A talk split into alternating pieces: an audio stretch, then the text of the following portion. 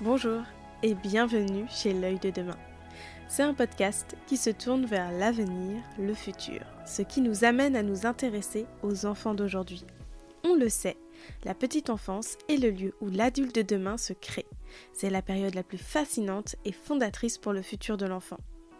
Accompagner un tout petit dans cette grande aventure de la vie est un exercice complexe avec de multiples axes de travail. C'est pour cela que je décide par l'intermédiaire de ce podcast de mettre en lumière la place des professionnels de la petite enfance. Ici, ils vont nous livrer leur propre histoire, leur parcours, leurs difficultés, leurs questionnements. Ce podcast a pour but de libérer la parole des professionnels. Parlons-en aujourd'hui pour faire progresser demain, parce que nous souhaitons tous une vraie reconnaissance de nos métiers et des moyens supplémentaires. Je vous souhaite à toutes et à tous une agréable écoute.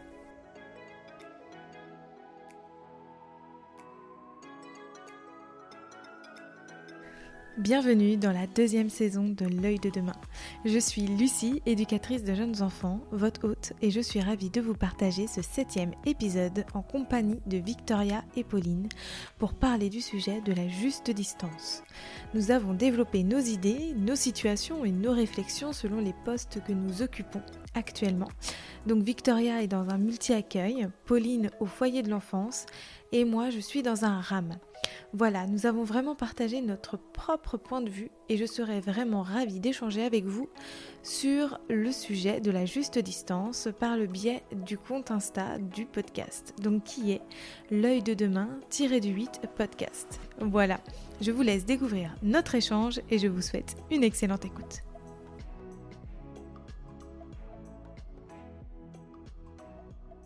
Alors bonjour les filles, merci d'avoir accepté mon invitation. Aujourd'hui on va commencer euh, différemment que les autres épisodes.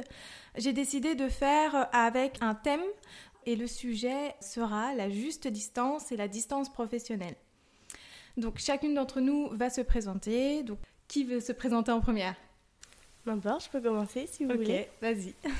Donc moi c'est Victoria, j'ai 24 ans, euh, j'ai été diplômée du coup éducatrice de jeunes enfants euh, en 2019 et j'exerce actuellement depuis presque un an dans un multi-accueil, donc du coup qui accueille des enfants euh, âgés de 10 semaines à 3 ans et demi avec des contrats différents puisqu'on fait des accueils en demi-journée également.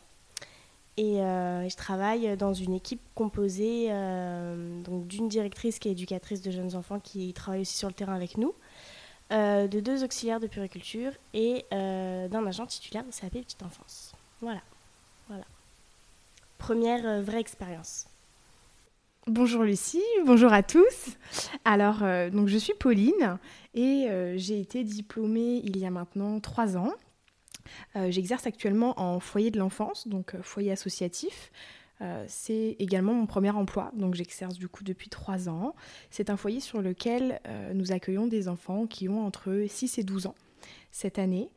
Et euh, nous les accueillons donc suite à des décisions de placement judiciaire ou bien des placements administratifs, donc qui, qui prennent l'initiative de la part des parents. Et nous les accueillons donc euh, toute l'année, euh, toute la journée. Il y a parfois des, droits d'hébergement pour les parents, donc il y a des retours en hébergement les week-ends. Mais euh, pour la majeure partie des enfants que nous accueillons, ils sont avec nous du lundi au dimanche, nuit et jour. Voilà.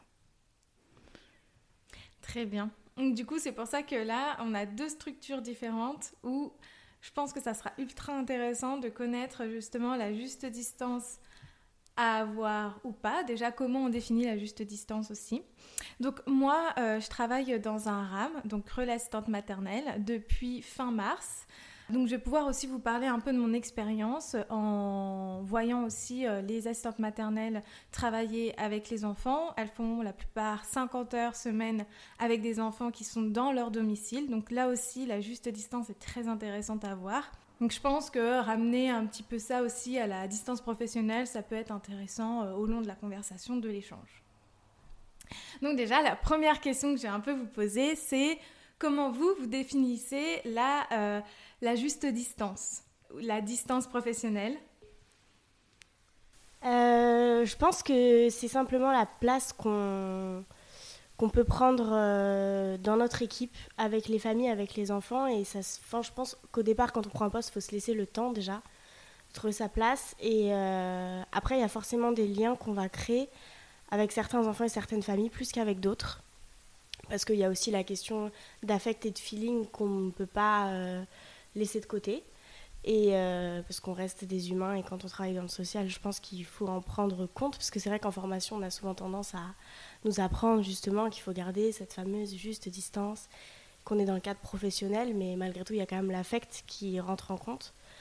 Et, euh, et je pense que l'idée aussi, c'est de, malgré qu'on soit dans le devoir d'être professionnel, c'est aussi de rester soi-même et euh, de pouvoir aussi euh, être spontané avec les enfants. Moi, parfois, je rentre dans, un, dans des jeux avec eux, dans une interaction qui peut paraître pas adaptée parce que du coup, je suis vraiment moi-même et je suis dans la rigolade avec les enfants et du coup, je suis moins sérieuse, je suis moins dans la verbalisation. Euh, voilà, c'est un jeu qui prend une autre forme, mais, mais pour autant, je, je sais que quand ça vient déborder et que les enfants peuvent être parfois intrusifs sur mon corps, je sais poser la limite. Et justement, je pense à ce moment-là qu'il faut réussir à cerner cette juste distance. Et en fait, euh, oui, on peut rigoler ensemble. On peut partager des moments vraiment euh, de proximité physique euh, et, de plaisir, parce qu'on est dans le rire, dans le jeu. Mais pour autant, je ne suis pas ta copine. Voilà, je suis l'éducatrice et je m'occupe de toi pendant la journée à la crèche. Et euh, il y a quand même certaines, je pense, limites à pas franchir. Quoi. Voilà. Hmm. C'est vrai que la question de la juste distance est vraiment intéressante euh, si on l'aborde aussi d'un point de vue physique. Parce que euh, il est vrai que, par exemple, en ce qui me concerne, c'est vrai qu'en foyer, voilà, on l'abordera peut-être plus tard dans le podcast, mais au sujet voilà, des câlins, des bisous, c'est vrai que c'est un vaste sujet. Et, et, il est vrai que, évidemment, en vivant au quotidien avec les enfants, il y a forcément cette, euh, cette, proximité physique qui est recherchée et qui est, euh, j'irais même jusqu'à dire, nécessaire pour leur bon développement. Donc on ne peut évidemment pas mettre de côté. Et, euh, c'est vrai que c'est au moment où on va dire, ben non, voilà, là on a trop chahuté, ou là c'est mon corps et tu peux pas faire ci ou faire ça. Et pour moi, elle est juste là, la juste distance. Oui, c'est quand la personne finalement le sent, il n'y a pas euh, de protocole à suivre, c'est quand vous, vous le sentez euh, que pour vous, ça va trop loin et euh, je préfère prendre une distance physique avec toi. Bien sûr, après je pense que l'équipe est toujours là aussi. Mm. si toutefois un membre de l'équipe allait peut-être trop loin dans, dans cette, de ce qu'on peut appeler cette juste distance, qu'elle soit physique ou qu'elle soit professionnelle. Ça peut être dans la verbalisation, ça peut être dans plein de choses, la juste distance. Dans euh, les surnoms, dans l'attitude même qu'on peut avoir avec un enfant, euh, ou de faire une préférence ou autre. Là, on, passe le cap de cette juste distance, mais je pense que, évidemment, puisqu'on travaille euh, toutes les trois en équipe, on a aussi la chance d'être avec des professionnels qui vont savoir aussi nous dire à quel moment peut-être on peut manquer de, de, cette distance ou à quel moment il peut y avoir du, où est-ce qu'on dépasse en fait? On mm. est trop tactile ou trop dans les surnoms ou trop. Mm. Voilà. Et ce trop se mm. discute. Donc c'est ça qui, je pense, nous ramène toujours à cette réalité aussi et ce contexte professionnel. Il y a un cadre en fait. On est aussi euh, accompagné, euh, comme tu disais. je pense que le, le, trop, il... en fait, chacune a sa définition du trop. Et en parlant d'équipe, c'est vrai que c'est intéressant parce que parfois on peut entrer dans une relation. Euh, qui est, disons, euh, où, les professionnels, enfin nos collègues peuvent considérer qu'il y a un attachement qui est trop présent, trop fort. Et moi, mes collègues me l'ont déjà fait remarquer avec un enfant, euh, euh, pour lequel je me suis occupée de sa période d'adaptation. Donc, du coup, qui a fait de moi sa, sa référente, en fait. Et j'étais son repère humain. Et donc, du coup, il venait à la crèche, parce que là, on était disponible, donc il venait à la crèche que sur les temps de travail où moi j'étais présente. Et donc au début, ben, on a instauré euh, une relation euh, bah, de confiance avec la maman et avec moi. Et au bout d'un certain temps, euh, les semaines passées, mes collègues m'ont dit, tu sais Victoria, moi quand j'essaye de l'approcher, il ne veut pas me parler. Mm. si je veux l'accompagner pour lui changer sa couche, c'est pas possible. si je veux l'accueillir, il pleure, alors qu'avec toi, parfois ça se passe bien, il n'y a pas forcément de pleurs. Et donc j'ai dit, ok, bah, je vais faire ce travail-là, que ce soit avec la maman ou avec l'enfant, pour vous intégrer et qui comprennent qu'à la crèche, il n'y a pas que Victoria. Mm. Et pour que moi aussi, je sois pas dans cette euh, relation exclusive et que je puisse accorder du temps sur les matinées où il est présent pour les autres enfants et qui m'accarent pas uniquement moi, et que mes collègues aussi puissent prendre le relais, parce qu'à certains moments c'était un peu difficile, et moi j'aurais aimé pouvoir aussi euh, passer le relais, mais c'était pas toujours possible, parce que cet enfant était vraiment attaché à moi. Et donc du coup on a fait ce travail avec la maman, en inclure, moi j'ai essayé vraiment d'inclure mes collègues, parce que quand la maman arrivait le matin, elle disait euh, aujourd'hui tu vas retrouver Victoria, tu vois Victoria est là, bonjour mmh. Victoria. Je disais mais vous savez aujourd'hui à la crèche ce matin, il y a aussi un tel et un tel, mes collègues sont présentes. Euh, Timothée, euh, enfin voilà, l'enfant commence à bien les connaître. Euh, ah oui, donc au fur et à mesure, la maman a commencé voilà, à verbaliser effectivement le prénom d'autres collègues.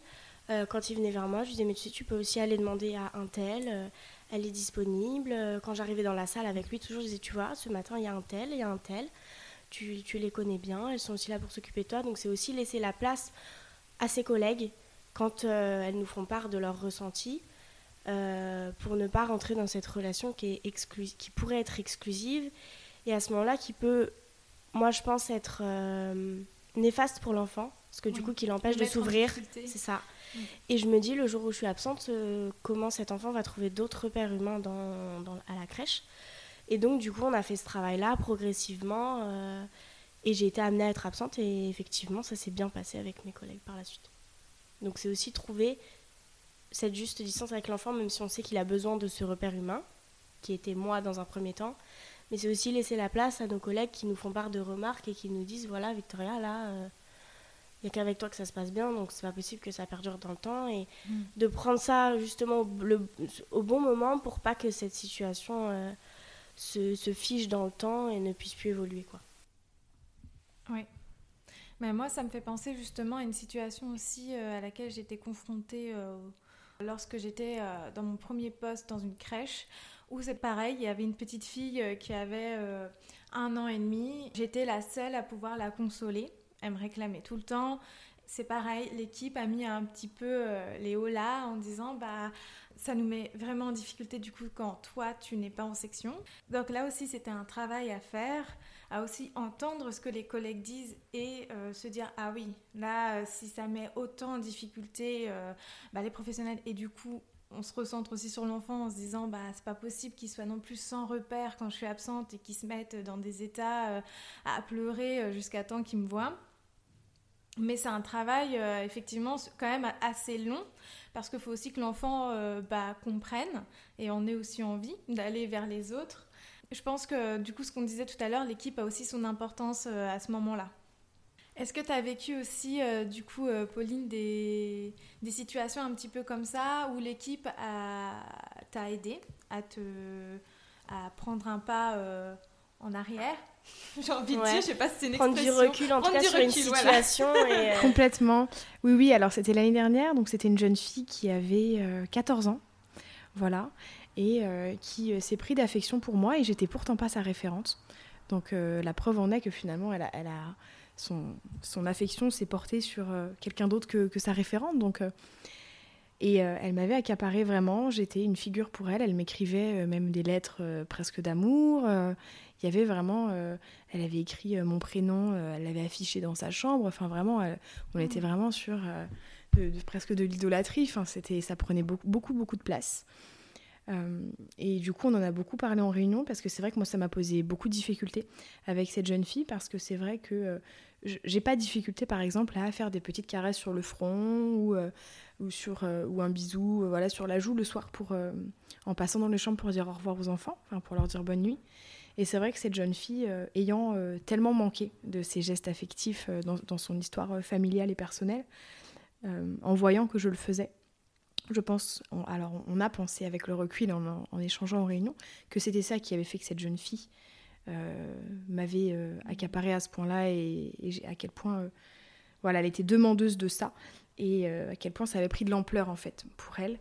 Donc on a mis beaucoup de distance parce qu'en effet ça devenait, ça devenait vraiment néfaste dans l'accompagnement. Je ne pouvais rien lui dire sans qu'elle se frustre, ça prenait des ampleurs assez conséquentes. Donc dans le travail, c'était devenu compliqué. Euh, il est vrai que même lorsque j'étais pas là, elle me réclamait à tout bout de champ auprès des collègues.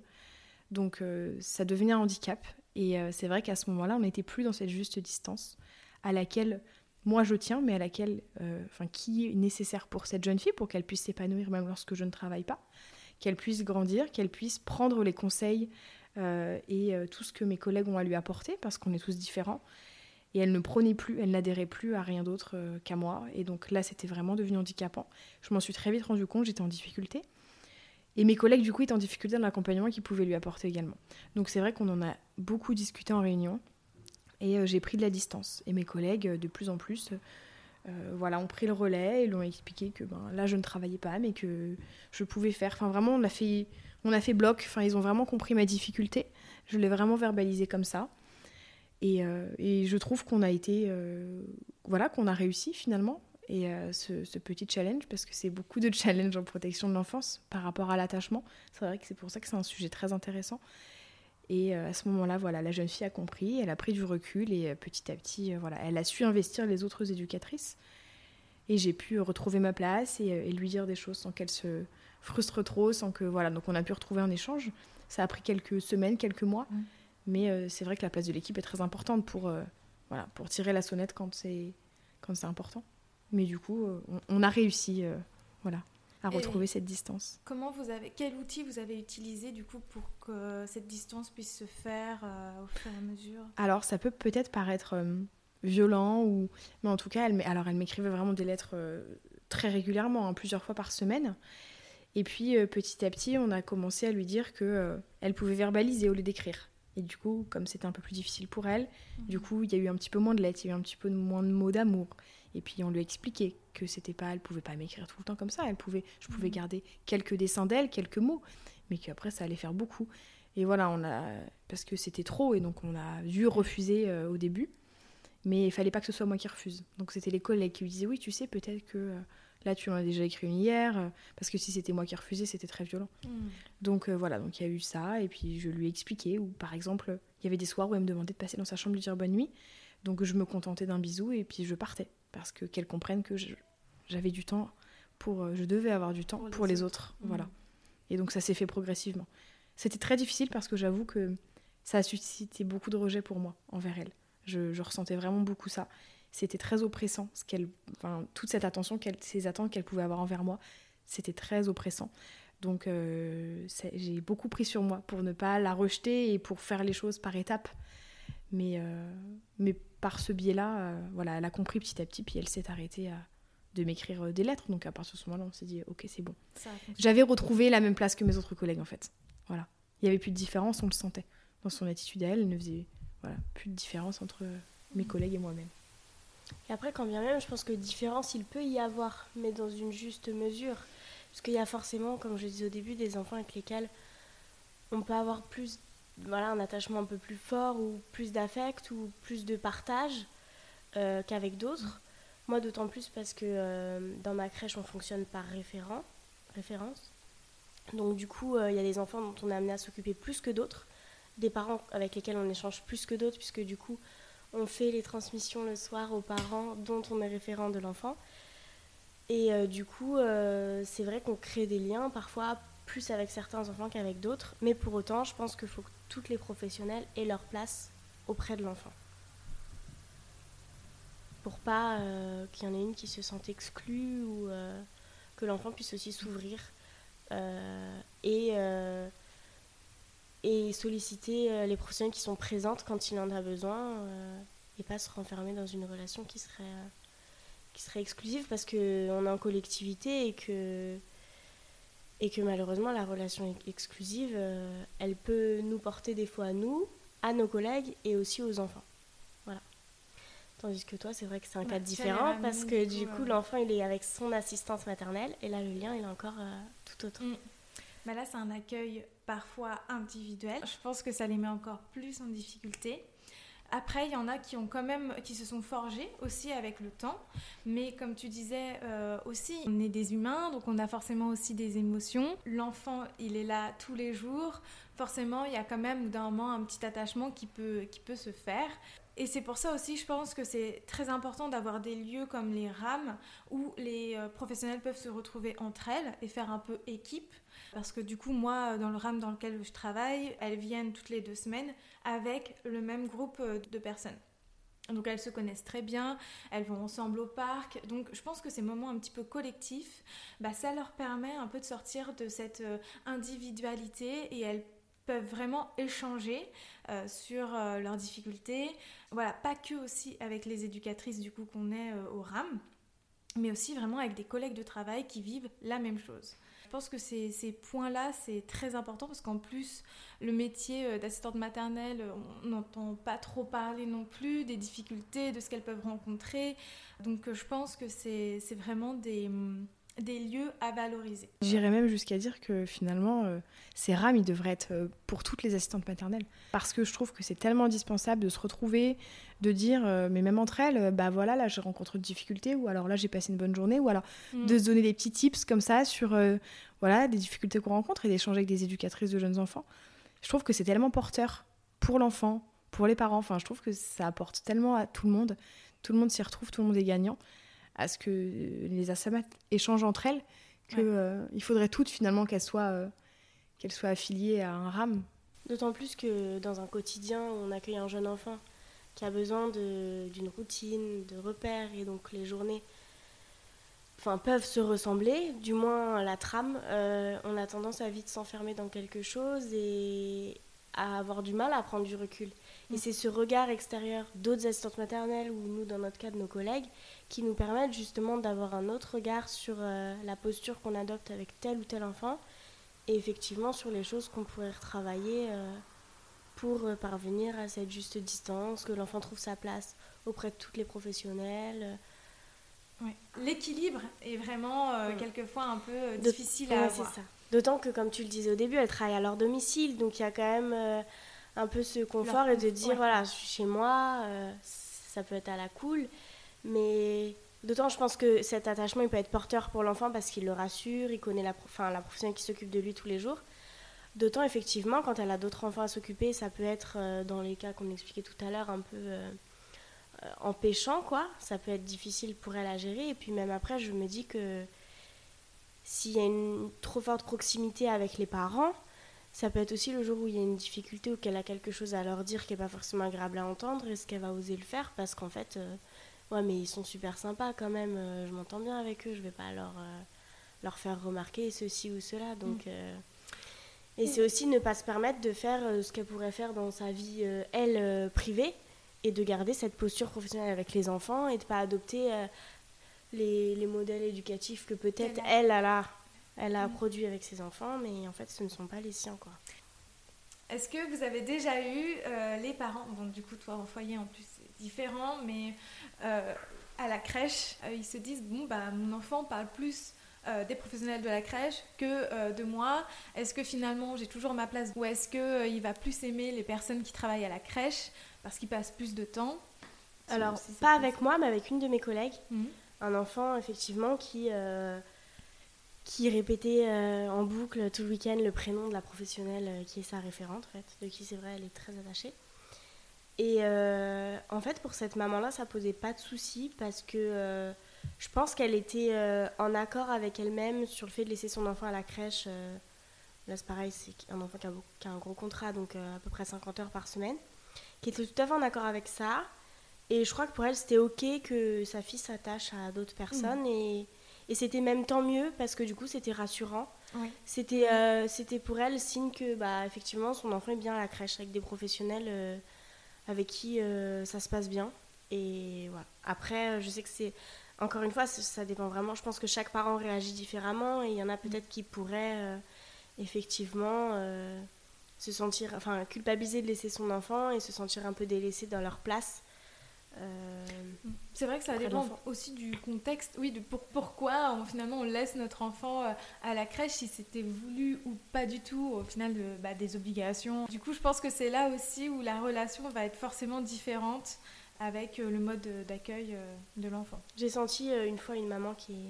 Donc c'était son premier enfant, et c'était son bébé qu'elle allaitait encore, donc il y avait une relation encore enfin, très fusionnelle mère-enfant. Et j'ai été amenée une fois à accueillir cet enfant parce que c'était pas moi la référente, donc elle avait créé un lien avec deux autres professionnels. Et quand elle m'a vue, elle m'a dit Ah, c'est vous aujourd'hui? Et j'ai senti qu'elle n'était pas très à l'aise que ce soit moi, effectivement, parce que c'était pas euh, l'adulte repère, euh, même si elle savait sans doute que j'étais amenée à m'occuper de son enfant, mais.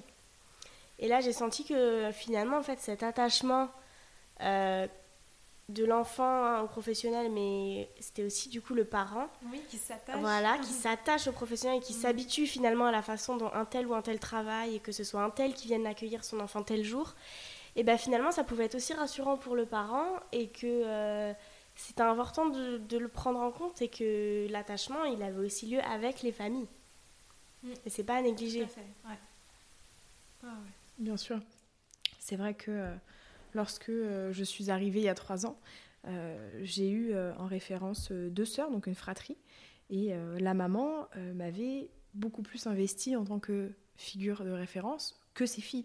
C'est-à-dire que lorsqu'elle appelait sur le foyer, elle demandait Pauline. Et si c'était pas Pauline, euh, bah, mais les professionnels comprenaient que c'était gênant et que c'était à moi qu'elle voulait parler. Donc petit à petit, euh, voilà, ils lui ont expliqué qu'elle pouvait tout à fait leur demander des choses et qu'ils seraient tout à fait en mesure de, de faire ou de répondre à, à ces questions. Mais c'est vrai qu'au début, la maman a beaucoup plus investi euh, la personne que, que, que ses filles, finalement, qui, avec qui euh, j'ai jamais euh, eu de soucis de, de juste distance, finalement. Parce que ce repère humain, il est aussi important pour les familles. Et parfois même plus, je dirais. Il y a Ouais. même des parents qui investissent beaucoup plus la référence que, que les enfants, finalement. Oui, c'est un repère pour eux, c'est vraiment la personne qui est le plus informée ça. de leur enfant. Quoi. Je pense Et- que c'est rassurant, peut-être, finalement, pour eux. Mm. d'avoir une seule personne ressource, une seule personne à qui on pose des questions, une seule personne qui peut nous répondre. Je pense qu'il y a, y ça, en tout cas moi, je, dans l'accompagnement que j'avais avec cette maman, on a compris que voilà, Mm. elle avait investi, elle m'avait investi parce que voilà, c'était plus cadrant, plus rassurant pour elle d'avoir une seule personne ressource. Et c'était pas contre les autres collègues, quoi. Je veux dire, euh, Oui, c'était oui. pas. Mais euh, du coup, ta place auprès des enfants, elle n'a pas du tout été expliquée euh, comme euh, la référente euh, des enfants. Ou- Pour cette fratrie-là? Oui, pour cette fratrie-là. Alors, euh, j'avais la chance d'avoir euh, deux jeunes filles en référence qui, qui comprenaient très bien les choses quand on leur expliquait. C'était plutôt lucide et elles comprenaient avec clarté quand on leur expliquait les choses. En tout cas, c'est l'image qu'elles nous renvoyaient. Et c'est vrai qu'elles savaient en quoi j'étais référente, c'est-à-dire que si elles avaient des demandes euh, pour, par exemple, euh, élargir des droits ou supprimer des droits auprès de leurs parents ou autres, elles étaient très au clair. Donc, euh, pour information, elles avaient 11 et 14 ans. Et elles étaient très au clair sur ce que je représentais et si elles avaient des demandes à faire auprès de l'ASE, elles savaient que c'était par moi qu'il fallait passer. Pour autant, elles n'avaient pas de difficulté à passer par mes collègues pour euh, des demandes du quotidien tout à fait lambda. Quoi. Oui, parce que du coup, vous avez chacun une, euh, une référence dans un pôle différent. Alors en fait, donc sur le foyer où on est, donc c'est ça ressemble à une grande maison. On a de la chance, on a la campagne et avec un grand jardin pour que les enfants puissent jouer. Et donc nous sommes neuf éducateurs pour 18 jeunes, donc ce qui euh, fait du coup, euh, au, bout du compte, deux enfants par, par, éducateur. Voilà. Donc comme ça, on, on tourne chaque année. Donc moi, c'est vrai que là, j'ai la même référence depuis maintenant trois ans. Donc on entame euh, la quatrième année. Parce que du coup, de ces deux sœurs, il y en a une qui est partie sur un foyer de plus grand, pour plus d'autonomie. Voilà. Et donc sa petite sœur est encore avec nous.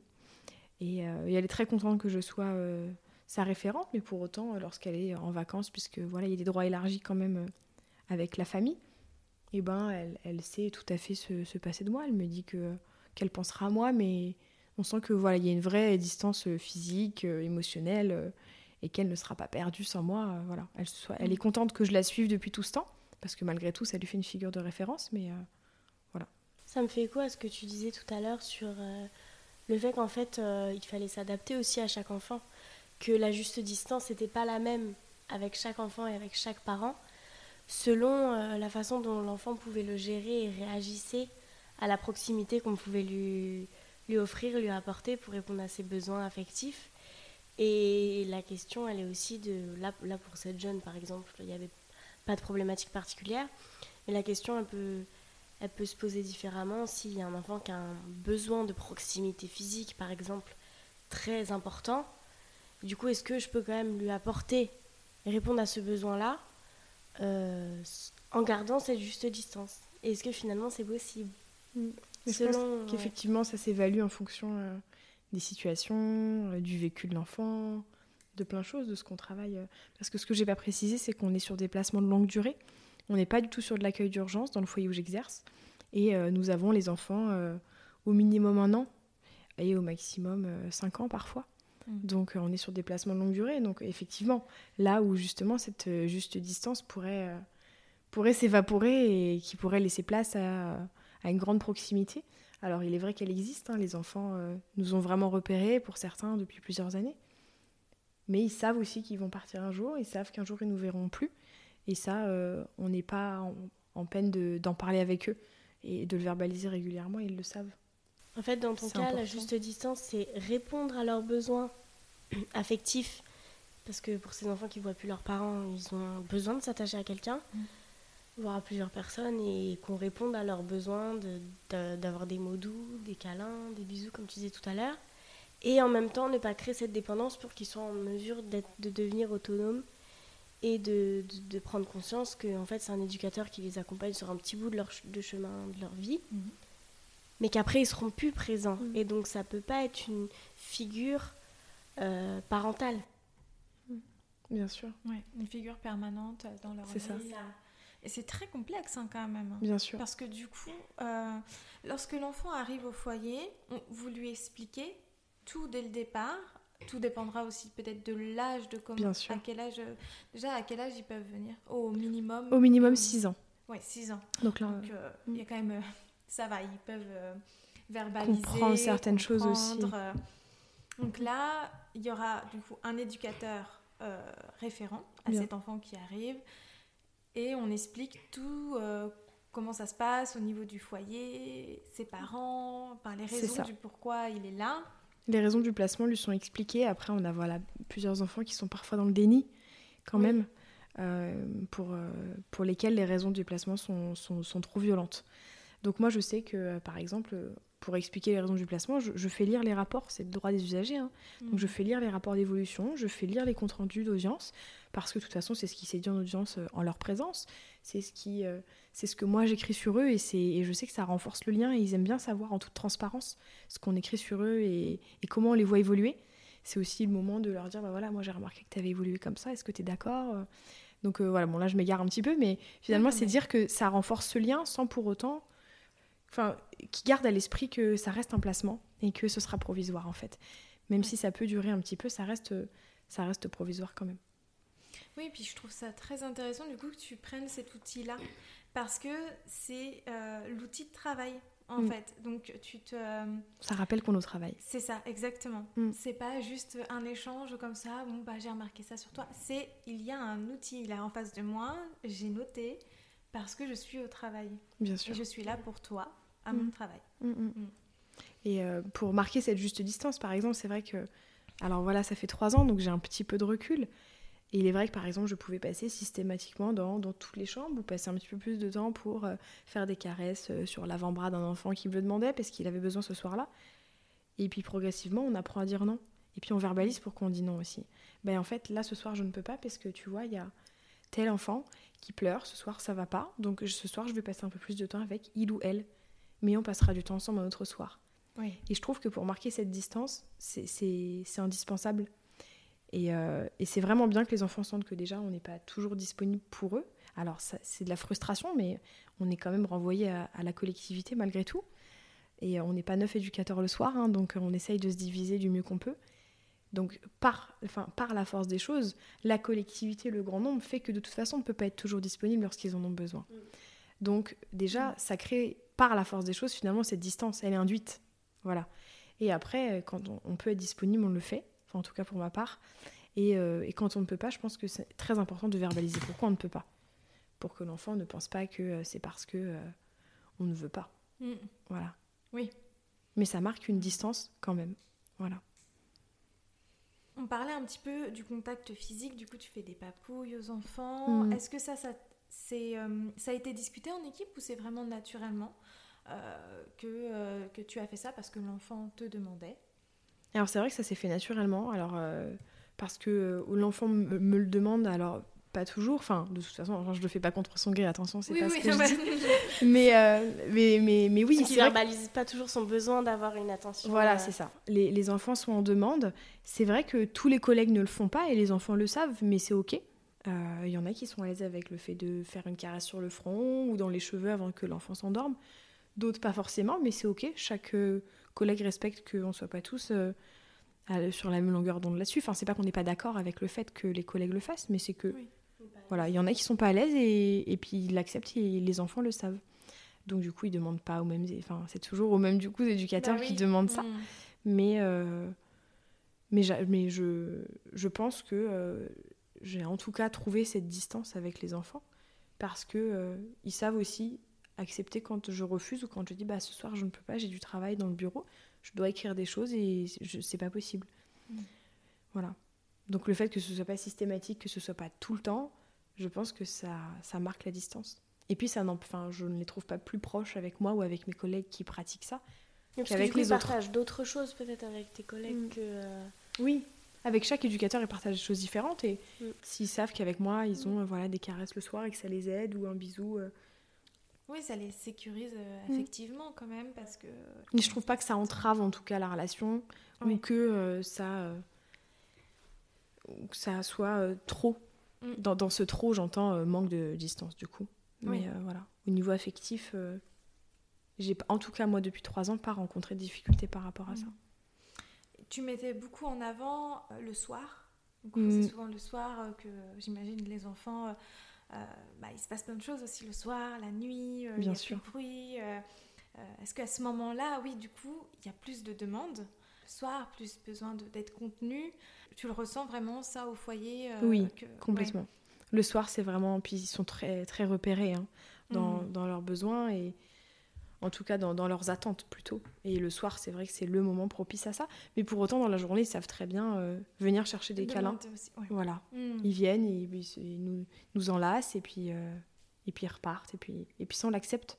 Et parce que j'ai même presque envie de dire que de refuser, ça, en tout cas, selon moi et ma perception des choses, ce serait presque maltraitant de refuser euh, tout contact physique au nom de la juste distance. Parce que pour moi, et je le dis, euh, il est possible de faire et des câlins et des bisous et, euh, de répondre à un enfant euh, qui nous dit je t'aime, qu'on l'aime aussi. Et c'est possible. et c'est possible tout en gardant cette distance, sans que l'enfant ait de confusion avec le fait qu'on soit ni sa maman, ni sa tata, et qu'on soit juste un éducateur. Voilà, il a mm. juste besoin d'être aimé, donc pourquoi on ne devrait pas l'aimer Il y a, d'autres personnes autour de lui dans sa vie, cet enfant, qui l'aimeront et qui ne seront pas forcément ses parents. Donc pour moi, c'est OK. Oui, parce que tu as déjà vécu euh, cette mmh, situation. complètement, oui. Est-ce que tu veux bien un petit peu raconter tu me l'as déjà raconté, mais du coup, euh, je partage, je partage. Alors c'est vrai que euh, on était plusieurs collègues à avoir entendu deux ou trois enfants nous dire je t'aime, et, et on était confrontés au problème qu'on ne savait pas quoi lui répondre en fait. Donc on avait marqué un blanc et on en avait parlé lors d'une réunion clinique tous ensemble. On avait amené le sujet. Voilà, moi, un enfant qui me dit euh, je t'aime, qu'est-ce que je dois lui répondre Qu'est-ce que je peux lui répondre Qu'est-ce que j'ai pas le droit de répondre euh, Dans quelle mesure c'est bien ou c'est mal Et euh, donc, on a longtemps débattu sur, sur le sujet, enfin, débattu oui et non, parce qu'on est très vite arrivé à la conclusion que finalement, il n'y avait pas de bonne ou de mauvaise réponse et on ne pouvait pas dire oui, on peut répondre je t'aime ou non, on ne peut pas répondre je t'aime. On est parti du principe que ça dépendait de l'enfant et ça dépendait si c'était dans une relation exclusive ou pas. Or, par exemple, si je prends l'enfant d'une petite fille là qui me vient en tête, d'une jeune fille qui a 10 ans, qui en avait 9 à l'époque, on se posait la question. Euh, on en est venu à vraiment constater qu'elle disait je t'aime à plusieurs éducatrices. Et donc là, on s'est dit, ben ok, il n'y a pas de problème d'exclusivité. Ok, elle nous témoigne son affection. Alors pourquoi on ne devrait pas le faire? Finalement, cette petite fille, elle investit sa maman, il y a des visites, euh, elle sait qui est sa maman, elle est repérée, il n'y a pas de confusion pour elle, il n'y a pas de problème d'exclusivité. Et donc on, s'est mis à lui répondre que nous aussi on l'aimait. Et elle a le sourire, elle est contente, mais euh, voilà, on... et puis c'est pas à longueur de journée non plus, voilà. Mais elle avait besoin de l'entendre. Et nous, on n'a pas trouvé que dans notre relation éducative avec cette jeune fille, ça, euh, ça avait entravé, ou que c'était inadapté, ou qu'il y avait une distance après avec sa maman ou autre, comme on pourrait imaginer que ça puisse. Euh, voilà.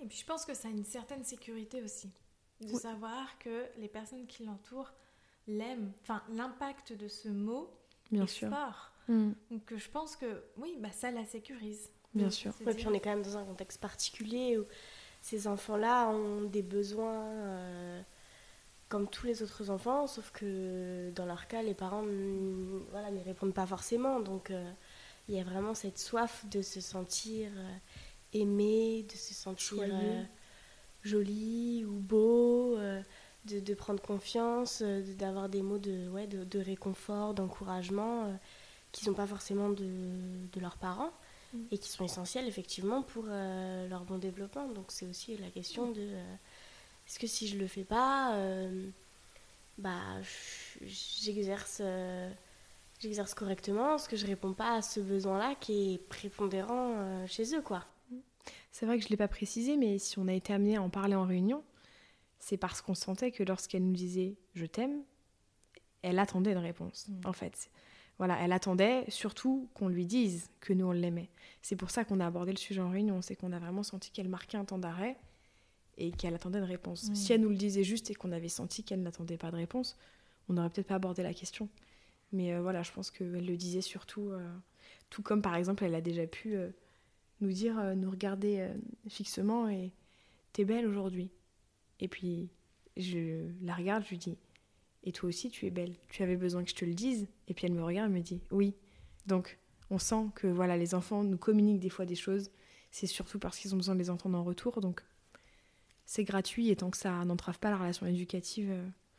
Mais en effet, voilà, la, réponse finalement que je donnerais à ça, c'est euh, ça dépend du profil, ça dépend de l'enfant, ça dépend des circonstances, ça dépend de la fréquence. Mais je pense que tout se mesure, tous ces ingrédients-là doivent être mesurés pour euh, savoir quelle posture on adopte. Voilà. Et aussi, on en revient à ce qu'on disait tout à l'heure, c'est qu'à ce moment-là, l'équipe est un support aussi, et c'est qu'est-ce qu'on décide ensemble de faire pour avoir une cohérence des pratiques pour cet enfant-là et euh, qu'il n'y ait pas effectivement de malentendus ou euh, de désaccords. Quoi. Mm. Oui, là, euh, c'est vraiment un soutien, quoi. L'équipe, à savoir comment, comment répondre à ce besoin sans mm. être finalement bah, dans la balance, euh, je sais pas trop euh, si tu es toujours dans le cadre pro, alors que tu as envie de dire aussi, euh, moi aussi, mais ouais, c'est très intéressant. Mhm. Pour retourner un petit peu sur les bisous câlins, est-ce que toi, Victoria, lorsqu'un enfant te demande un câlin, tu lui, tu lui donnes le câlin qui te réclame ou...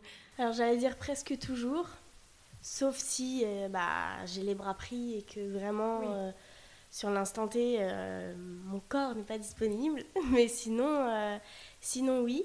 Euh, après, je pense qu'il faut être à l'aise avec ça. Moi, j'ai pas du tout de, problématique à être, à faire des câlins, à être parfois dans la contenance, à bercer un bébé dans mes bras pendant plusieurs minutes pour qu'il puisse s'endormir.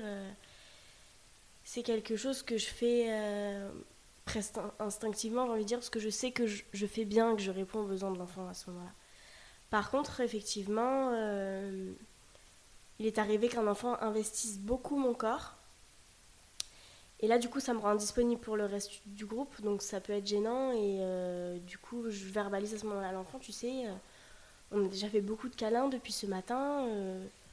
je vois que tu en as besoin, mais je dois aller m'occuper d'un tel, ou c'est le moment que j'aille lire des histoires aussi pour le reste du groupe ou éventuellement je lui propose d'aller jouer. Est-ce que tu veux que je te sorte quelque chose, euh, un jouet du placard? Est-ce qu'il y a quelque chose qui t'intéresse? Parce que l'idée c'est qu'il puisse aussi profiter de, de, ces temps en collectivité pour euh, lui faire des découvertes, pour s'éveiller. Mmh. Et euh, effectivement, s'il est collé à l'adulte, je parle bien, entendu d'un enfant qui est qui n'est pas en adaptation, hein, qui est là depuis longtemps, qui a ses repères, mais qui sur une matinée peut avoir un besoin plus important que d'autres fois. Donc ça peut arriver d'accompagner l'enfant euh, pour que pour qu'il fasse autre chose, qu'il comprenne qu'à ce moment-là, euh, je peux pas rester pendant une heure avec lui assise au sol euh, à lui faire un câlin. si éventuellement j'ai une collègue qui est disponible, ça peut aussi d'être de de, de, le renvoyer vers cette collègue-là. Mais j'en ai parlé récemment avec une collègue qui me disait, c'est vrai que moi, en travaillant en crèche, en fait, parfois j'ai l'impression que mon corps est à la disposition des enfants. Et en mm. fait, euh, quand elle m'a dit ça, j'ai compris qu'effectivement, elle n'était pas toujours à l'aise avec le fait de, de, recevoir les câlins des enfants et d'en donner. Et je pense que c'est pas quelque chose qu'il faut, qu'il faut faire. Euh, enfin, c'est quelque chose qu'il faut faire de son plein gré dans le sens où il faut être à l'aise avec ça. Et euh, tout le monde n'est pas à l'aise avec le contact physique. Après, c'est important aussi de toujours resituer le besoin de l'enfant. Voilà, que ce soit que des enfants plus grands mais qui sont placés et qui ont donc des carences affectives, ou avec des plus petits qui ont. Bah, alors, euh, certains pas du tout. Hein. Moi, il y a eu un enfant qui m'a un peu interpellée cette année parce qu'effectivement, euh, il en demandait jamais. Il n'était pas du tout en contact physique avec nous. Et euh, lorsqu'il se mettait dans des colères très, très fortes, il m'arrivait de lui en proposer un et il refusait toujours.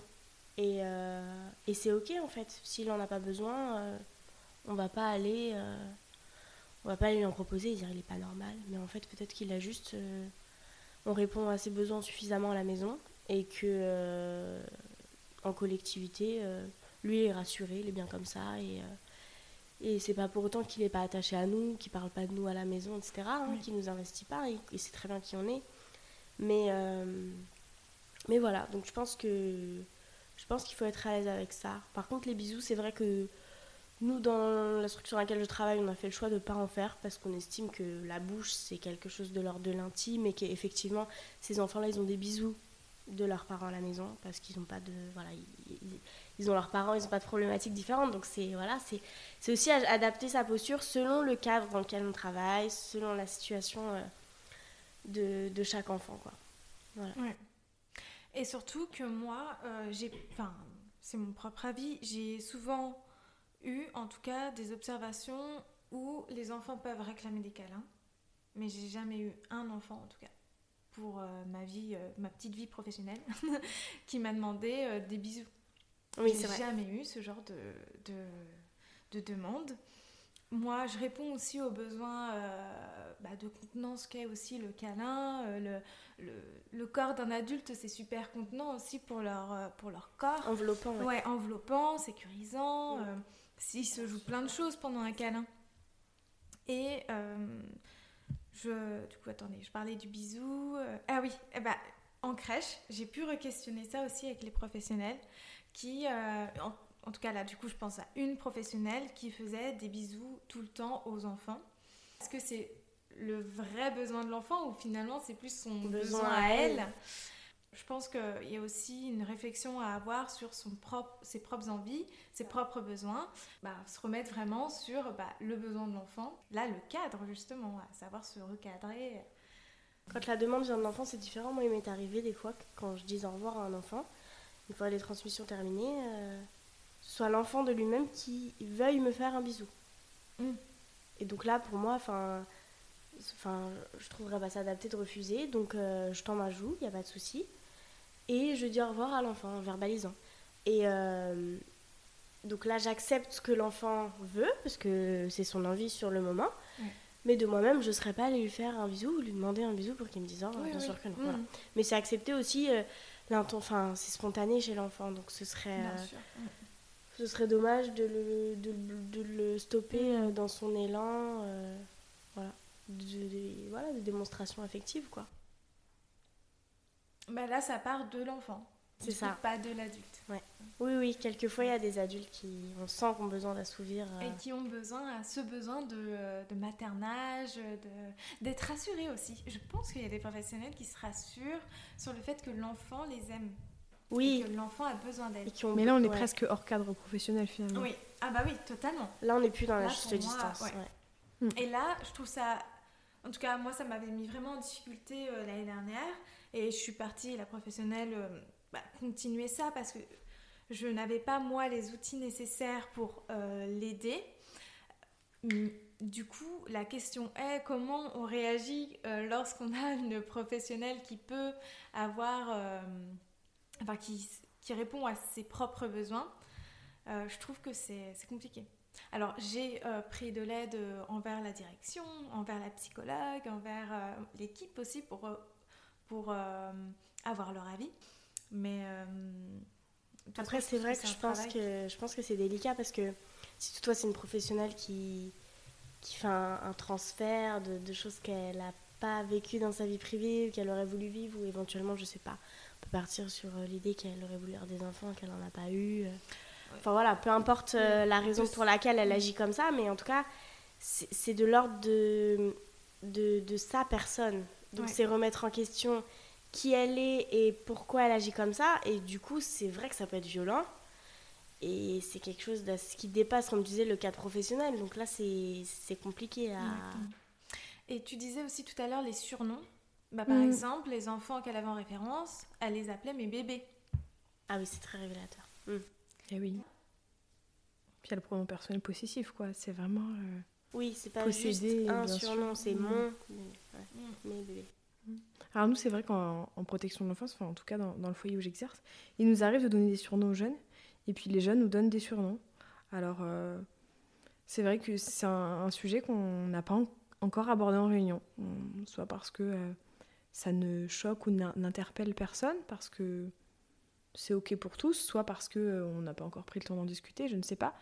Mais c'est vrai que les surnoms existent. Alors moi, ça m'a évidemment surpris parce qu'on nous apprend à l'école presque à toutes finalement, à tous que oh, surtout pas les surnoms, bannit ça, il faut pas. Et voilà, euh, attention, les câlins, quel mot presque on pourrait employer à la, place du mot câlin, euh, surtout pas d'amour, euh, on bannit, on bannit. Et, non, enfin l'enfant a besoin d'amour pour grandir, la vérité elle est là. Et, mm. et c'est écrit dans les livres, je l'ai pas inventé.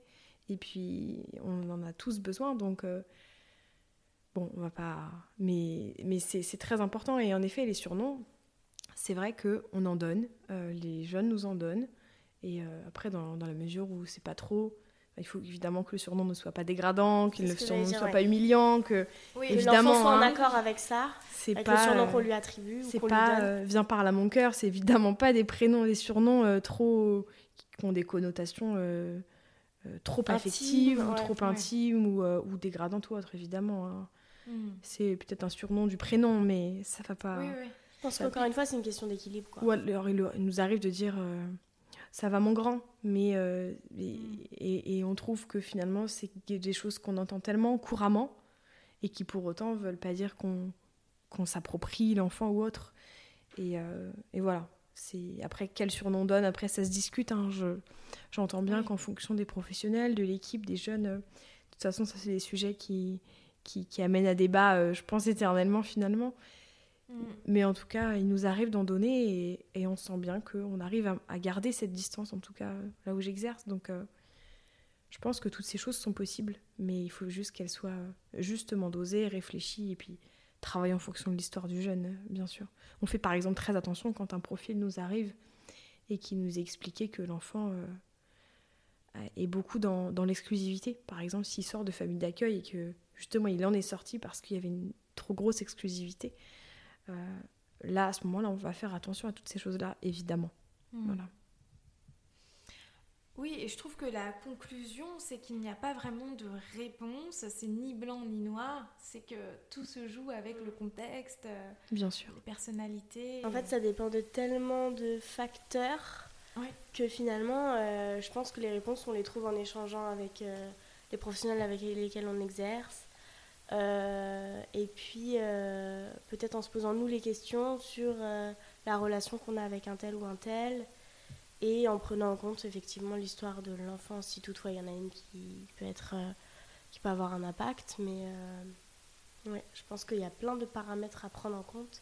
Effectivement, on ne peut pas répondre tout blanc ou tout noir. Mais comme je pense comme dans toutes les questions liées, euh, liées à l'humain, liées au, social, au métier du social, mm. c'est de pouvoir s'adapter en fait à chaque, euh, bah, chaque individu qu'on accompagne. Oui. Et je trouve ça intéressant aussi le recul du coup qu'on prend sur ce qu'on a pu nous dire à l'école et qu'on se dit mais en fait euh, ça marche pas comme ça dans la vraie vie. Bien sûr. Dans la vraie vie, on a des émotions, les enfants aussi. Surtout qu'on les accompagne justement à apprendre à vivre avec toutes ces émotions. Euh, donc on ne peut pas ne pas vivre avec. Euh, Bien sûr. Je pense qu'il euh, y a aussi la façon dont on est nous, c'est-à-dire que si on est quelqu'un de très sensible, peut-être que certaines émotions des enfants peuvent nous impacter mm. et, et, comment dire je dirais même euh, sentir chez nous une surcharge ou un trop-plein émotionnel de tout ce qu'on a pu absorber euh, pendant la journée, de tout le, réconfort ou la tristesse et la colère qui, sont accumulées et c'est assez euh, c'est même presque palpable quoi donc c'est important aussi de, de, de, prendre du recul sur qui on est la sensibilité qu'on a euh, pour pouvoir euh, accompagner les enfants et dire ouais ok, euh, comme l'exemple de la professionnelle qui peut-être cherchait à assouvir son besoin, c'est pourquoi elle est comme ça avec l'enfant, d'où ça vient, qu'est-ce qu'elle mm. cherche. Mais c'est une réelle introspection. C'est ça, du coup on apprend à se connaître aussi mm. soi-même pour pouvoir ajuster notre pratique. Mais c'est vrai que cette juste distance, il y a quelque chose qui est magique comme ça s'appelle l'expérience. Et je pense que euh, même si on a lu les livres, même si on a appris, même si voilà, on a passé une formation évidemment, mais pour autant, il n'y a rien de mieux que l'expérience, je pense, euh, pour, euh, pour travailler sur cette juste distance et se poser les bonnes questions finalement. Au regard de, de, de, de, ce qu'on a acquis en école évidemment, hein, mais notre meilleur allié, c'est finalement l'expérience et, et c'est des conversations comme on a par exemple aujourd'hui toutes les trois. Mm qui nous éclaire sur euh, peut-être des postures qu'on n'a pas prises ou qu'on aurait dû prendre ou des choses qu'on doit faire euh, penser différemment. Tout à fait. c'était le mot de la fin. C'était très beau, c'était très bien. Vous avez rien à ajouter Non. Bah, merci beaucoup les filles. Merci, merci Lucie, à toi.